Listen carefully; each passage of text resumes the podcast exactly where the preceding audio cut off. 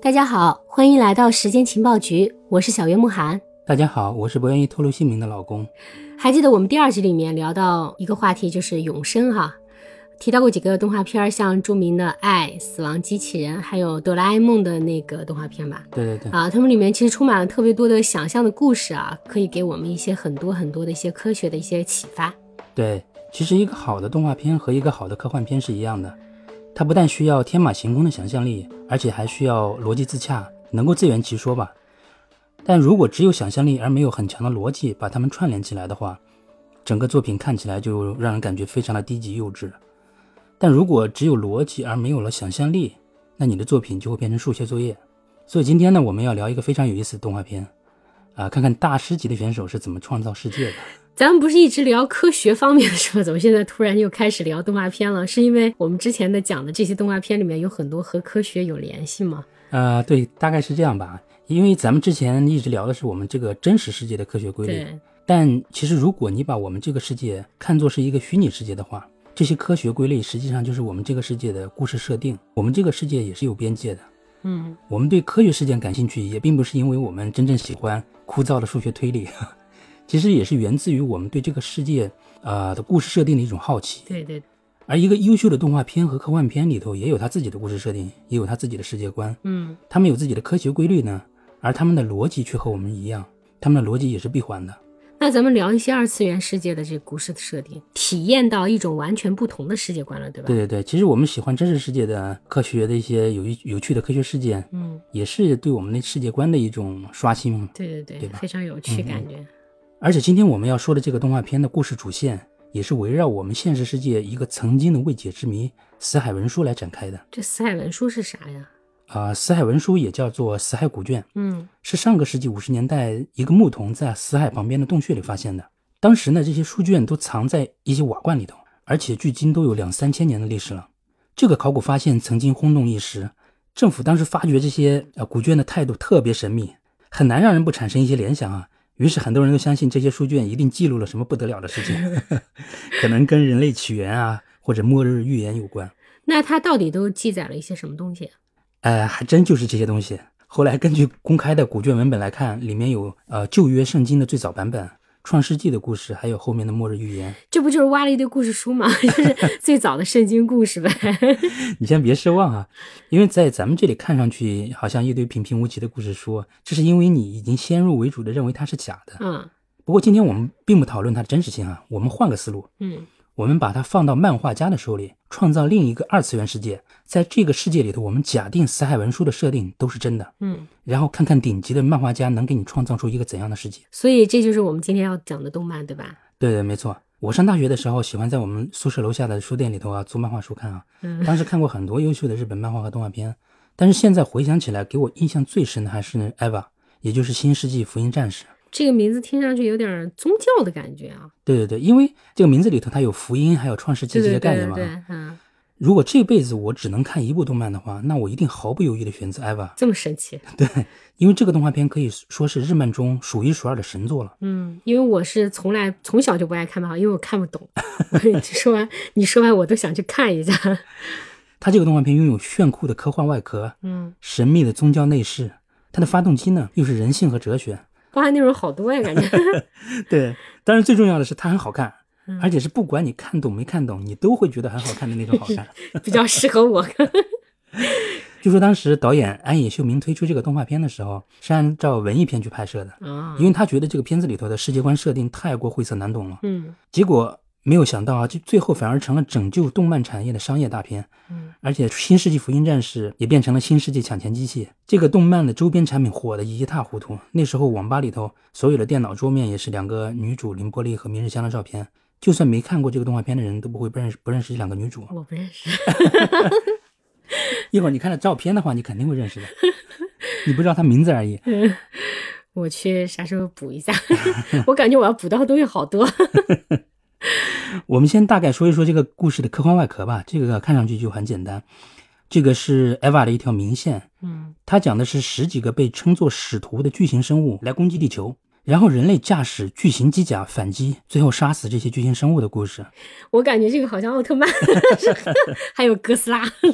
它前二十四集大概讲的都是这些东西，但是呢，嗯它里头会有一些碎片化的呈现它的故事背景和设定，嗯然后像解谜一样的让你自己去探知这些东 西。所以我们今天其实探知的是它的背后的这些细节性的对对对对对，体现出来的这些东西。是他的，是他的一个宗教内饰吧，比较神秘的一个部分。啊在这个反击这些巨型生物的过程当中，人类展示出了很多厉害的科技，嗯，比如说克隆，还有啊灵魂提取，嗯还这有就是和科学相关的了。对对，还有控制机甲的生物栓这些，啊，它看起来就像呃机动战士高达一样，非常炫酷。哇，但这些都只是表象，人类看上去是是在团结一致的反抗使徒，然而不同阵营的人却抱着不同、完全不同的目的。嗯这就要说说艾娃里的宗教内衬啊，这也是这故事里头最复杂的一条线。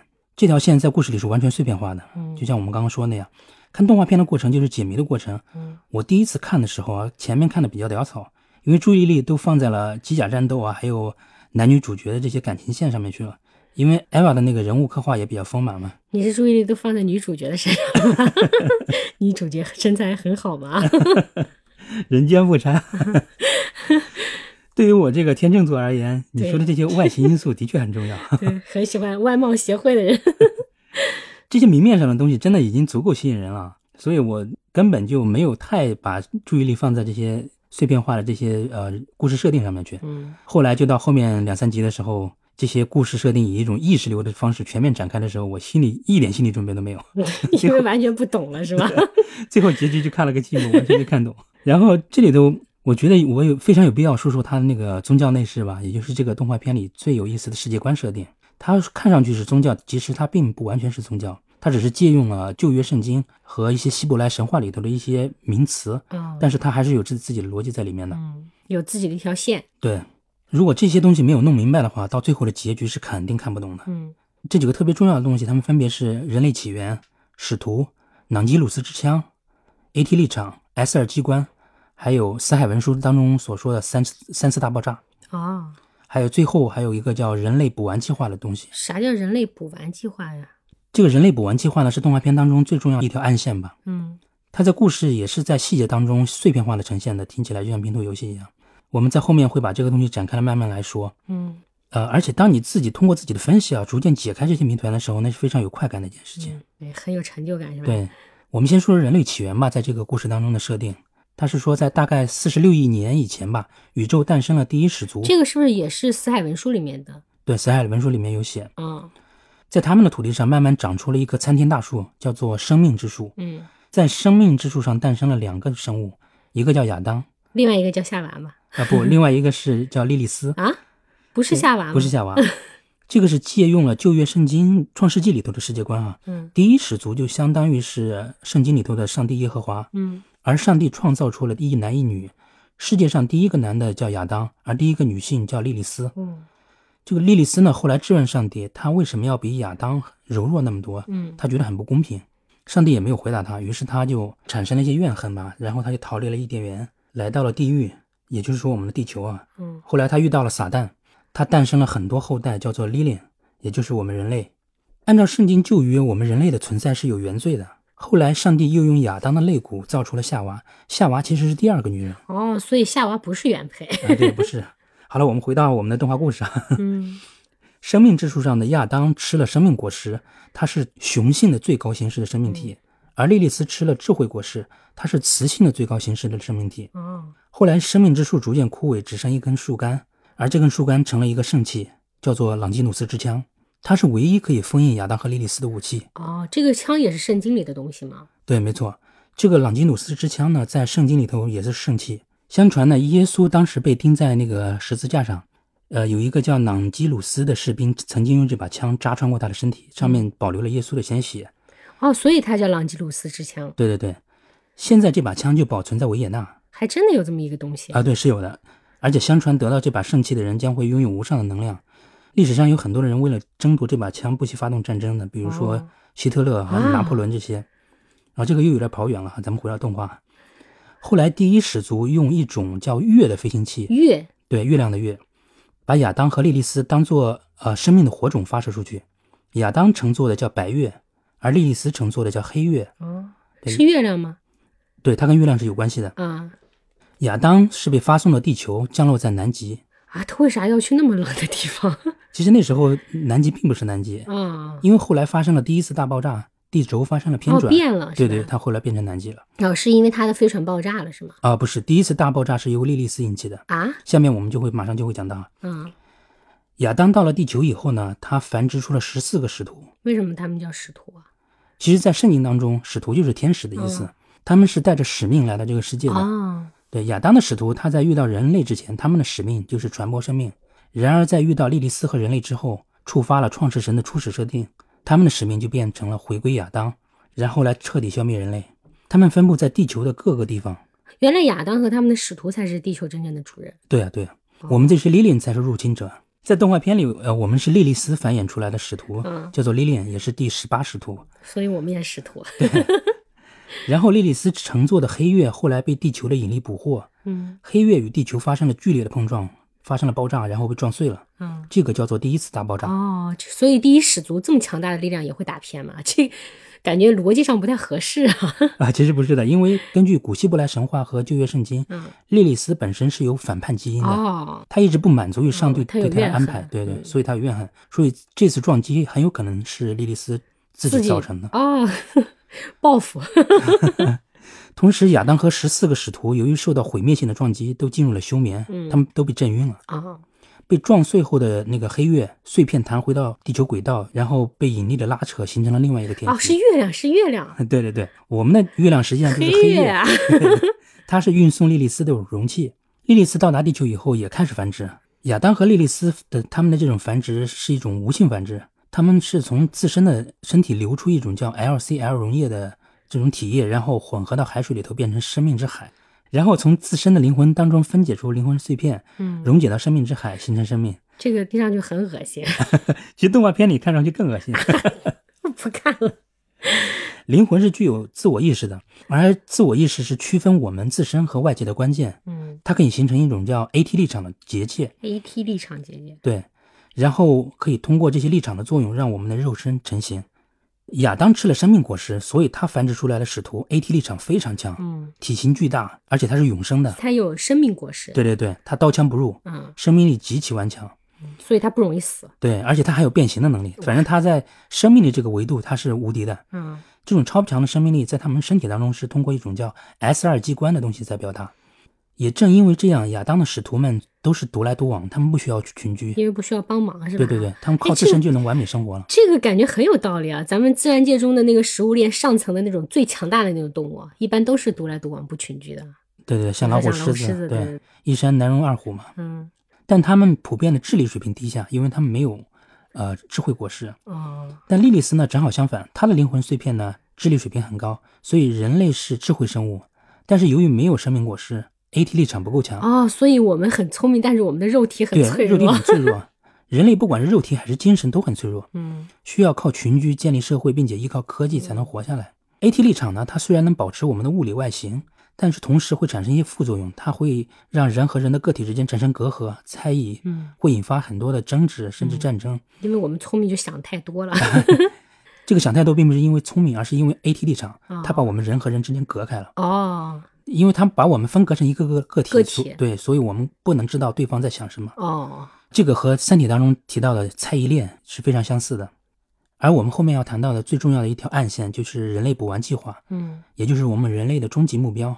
所谓的补完，就是通过特定的条件避免第三次大爆炸，并且将亚当和莉莉丝的果实合二为一，这样人类就没有缺陷了，就成为神一样的存在。哦，难怪第一始族要把亚当和莉莉丝分开发送啊！他们就是为了避免创造出新的神，对不对？对因为对它主要就是一个是智慧果实，一个生命果实。对如果两个结合在一起，就会它就变完成美新了它的就神它就补完了哦对哦哦这就叫补完计划对对对啊！原来是这样而且初始设定亚当和莉莉丝是互不相容的。哦一旦亚当的使徒发现莉莉丝的使徒，一定要把它彻底消灭，哦，这避就是免避免创造出新的这神。就是为什么亚当的使徒醒来之后，发现有很多人类，他就一定要把人类灭掉的原因。对对对是吧，对对，就是这个原因。嗯后来经过长时间的繁殖呢，人类数量达到了几十亿的数量级。这个时候，亚当的使徒都还在沉睡。嗯人类的科技发展的也很厉害。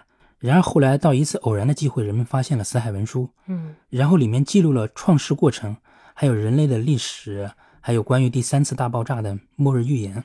地球会经历三次大爆炸，而第三次爆炸以后，人类就会灭绝。为了防止这个第三次大爆炸呢，有十二个神秘人呢成立了一个叫 Zilli 的组织。这个我知道，这个是不是就是对应了新约圣经中的那个耶稣的十二门徒？对对对，他的这个故事是借助圣经完成了很多的隐喻。Zilli 是个德语，它在德语当中表示灵魂的意思。嗯，这个组织的 logo 也很有意思，它是七只眼睛，它对应了圣经当中的末世录羔羊。哦，末世录羔羊就是七只眼睛，它对应着天主七神，而且这个组织的能力相当大。它经过很多年的运作，在幕后实际掌控了世界政府，而且他们通过一个叫 NERV 的科技组织来操作人类补完计划。这个科技组织呢，就像一个科学机构一样。然而就在这个时候，大反派野心家定元堂出现了。定元堂呢，就是男主角定真寺的爸爸。他之前不叫定元堂，他叫六分仪元堂。他是入赘了吗？ 对对对，改姓儿改了。姓了。对，定元堂是一个为达目的不择手段的那种人。他通过追求定真寺的母亲定维，结识了生物学界最著名的东岳教授，然后通过东岳教授的引荐，最后进入了 Zilli 组织，哦，成为了 Zilli 组织的第十三个成员吧。十三这个数字也暗示了他后来的背叛。因为犹大就是耶稣的第十三门徒，对不对？对对对对，嗯在公元两千年的时候，人类在南极的一个地下的球形空洞发现了沉睡当中的亚当。嗯而 Zilli 组织通过呃试图在亚当身上做实验，想把人类的基因植入亚当体内，看看是否能够通过生物学的办法实现人类的补完。嗯，结果亚当被唤醒了，当时就展开了巨大的反 AT 立场，要灭绝所有的生命。这真的是不作不死啊！ 然后人类又通过朗基鲁斯之枪试图封印亚当，但是当圣枪和亚当的能量相撞的时候，亚当就自爆了。啊，所以这是第二次大爆炸。对对对，人类就触发了第二次大爆炸。啊这次的爆炸，地球上死了近一半的人口。同时呢，亚当的十四个使徒都被唤醒了，然后开始生长。他们最终要回归亚当，触发第三次大爆炸。但是亚当不是死了吗？他自爆了呀，他自爆了，但是他没有死。气孔流血是气孔流血，哦呃死对是对死，这对两回事。因为他吃了生命果实，因为他很他很强壮，是对不对是对，他吃了很生命果实，强大他没有那么脆弱，他并没有哦死，而是被朗基努斯之枪还原成了胚胎形态，啊，他的灵魂和肉体分离了。变成了一个胚胎。对这个胚胎呢，后来被定元堂植入到了自己的手上，成为了他背叛人类、独自成神的最大筹那 码他。现在就变成了一个另一个亚当 了。而且亚当的灵魂也被人类捕获，呃，人类把它植入了一个人造人的体内，变成了第十七使徒啊。他的名字叫楚勋。后来女主角明日香无法驾驶二号机的时候，楚勋就趁虚而入，成为了二号机的驾驶员。嗯，亚当的使徒因为有生命果实，还有强大的 AT 立场，所以人类的所有的武器，甚至核武器都没有办法杀死他们对。所以人类呢，想办法通过三个埃瓦机甲来对抗这些使徒。所以这些 EVA 机甲是专门俩研发出来来对付这些使徒的。呃，也不能说是研发吧，因为这些机甲表面上看起来是巨大的机器人，嗯，但实际上他们是克隆出来的生命体。哦其中的零号机和初号机呢是莉莉丝的克隆体，二号机是亚当的克隆体。哦，所以以使徒的力量去打使徒，哎对对，对这个好。对，这个逻辑上就说得通了嘛，对吧？嗯非常对对巧对妙。但是这些克隆体呢是没有灵魂的，人类驾驶员通过生物栓和 LCL 溶液把自己的灵魂同步到 EVA 装甲当中来控制这些机甲，嗯，然后它的同步率越高，机甲能得到的人类的生物能就越高，战斗力就会越强。但是同步率太高的话，有一个副作用，它会导致反噬，EVA 会吞掉人类的灵魂，因为它是一个生命体嘛。对，人类的灵魂会永远融入到那个机机甲当中。中是不对，是男主角定真寺在三岁的时候就亲眼目睹自己的母亲定为灵魂被初号机吞噬，然后问肉体消失的过程，从此留下了巨大的心理阴影，一蹶不振。女主角明日香的妈妈是一个德国的机械工程师，也是因为事故导致部分灵魂融入二号机，最后她精神分裂，把玩具娃娃当成自己的孩子，哦，最后在明日香面前上吊自尽了。好惨啊！其实，在故事里头，定维当时融入一号机的时候是可以被救出来的，然而融入初号机是他自己的选择，因为他不同意 Zilli 的人类补完计划。为什么呢？因为死海文书当中说，人类补完计划是在全人类灭绝的前提下进行的，嗯，人类的 AT 立场全部被瓦解，然后灵魂回归莉莉丝，就是人类要全部死掉，然后回灵魂回到莉莉丝以后，对人类的灵魂成为一个整体，然后让莉莉丝获得生命果实的力力量。哦，就是他要提高的话，要是莉莉丝先去提高。你一个人吃了生命果实，只是你这个一个人补完了对，对并不是对全人类补完了。对对，全人类要补完，所以全人类都要回归莉莉丝，然后让莉莉丝升级，嗯然后人类才得以补完。最后，人类会以一个个体存在，嗯就是莉莉丝，嗯就会成神。定维呢，他不同意这种做法，嗯他是希望人类还是以目前的状态来存在，然后他去，呃，尽力的避免第三次大爆炸的发生，嗯让人类以现在目前的状态去保存下来、繁衍下来。定为的想法呢，也代表了世界上大多数人的意愿。嗯他们不愿意成神，只愿意只想消灭使徒，嗯不想灭绝。然后定维呢是智商相当高的一个女性，之前她被恋爱蒙蔽了双眼，但是后来她逐渐看清了定元堂的野心。定元堂想要牺牲全人类，甚至要让亚当和莉莉丝成为自己的傀儡，啊最后野心很大。对，最后让自己成神，牺牲全人类，让自己成神。然后定维呢，本身他自己也很悲惨，他自己最亲近的人，他都没有办法相信。嗯、他能做的呢，就是只能是融入初号机来实现自己的计划。到这里，人类补完计划的脉络就清晰了，主要分三条线在同时进行，一条是 Zilli 的全人类灭绝、赎罪，然后成神；第二条呢是定元堂的阴谋，他想自己成神，牺牲全人类；还有一条呢，就是定为代表的大多数人的计划，也就是用初号机阻止第三次大爆炸，拒绝人类补完。然而最后的结局呢，却是第四种，好，或者说是一个很开放的结局吧。由于林波利的偏爱和初号机驾驶员的这些身份，还有定维的保护，嗯决定权落到了男主角丁真嗣的手中。嗯，人类补完计划失败了，定维的儿子，对定维的儿子。最后呢，定维和初号机带着朗基鲁斯之枪和神级的能量离开了地球，化身成林波利的莉莉丝轰然倒下，人类开启了新的轮回。丁真嗣和明日香也变成了新时代的亚当夏娃。哦，就是这么个故事。嗯，但是在故事的最后呢，呃，导演安野秀明也不忘恶心一把他的宅男粉丝们。复活后的定真寺看到同样复活的明日香，他的第一反应竟然是要伸手去掐死明日香，因为他害怕明日香拒绝他，啊，于是选择掐死对方来逃避。然而明日香历经了生死，早就放下了心结，他以爱抚来回报男主，最后还说了一句“你真恶心”，导致最后骂声一片。安野秀明也从天才变成了痞子、老贼，甚至还有粉丝给他寄刀片。威胁他，然后老痞子怀怀恨在心啊，在后来的剧场版当中，把这种恶心还升级了。他很清楚他的粉丝想要什么，也能非常精准的恶心到这些宅男粉丝们。其实 EVA 的创作过程也是作者和粉丝相互恶心和攻击的一个过程，非常有趣。 好无聊啊！觉得这后面， 你讲了这么多，你就不怕剧透吗？ 啊，这个还真不怕。你看我在整个过程当中都从来没有提到过另外一个女主角林波丽嘛，哦，对她才是整部剧最神秘的存在。啊，它是串起了整个故事的另外一条暗线，也是这个剧中的核心。感情线和人性的思考方面，咱们也完全没有涉及，这也是非常吸引人的另外一条线这感觉内容好多，而且线索好多，感觉会不会太乱了？啊，的确非常乱。 你在看的时候，但是只要你抓住了其中一条线看下去，你就会收获很多惊喜，你就会有自己的理解。而我的做法是看了三遍，我的 天呐，而且这部剧的那个悬念非常多，结局又很开放，嗯，每个人看都会有不同的理解。好的作品就是这样嘛。对对对，一千个人就有一千个哈姆雷特嘛。啊，对对对，没错。而且我讲的只是我个人的理解，嗯听众朋友们如果有感兴趣的去补完这部神作，肯定会有和我不一样的理解，嗯，这很正常的。我可所以对我想去看一看。所以我讲的这些其实不算剧透，这些离整个剧的全貌差的还太但远太远。是我感觉你讲完以后，可能主线这方面大家就不会那么迷茫了吧？呃，对对，对这是这是最难懂的一条线。咱们聊完了二次元世界，又回到我们的三次元世界。有时候我们之前也呃有一些联想啊，就是说有时候很多迹象会引发我们对这个世界真实性的一些怀疑。嗯我们人类是以独立自由的灵魂漂泊在这个世界上的。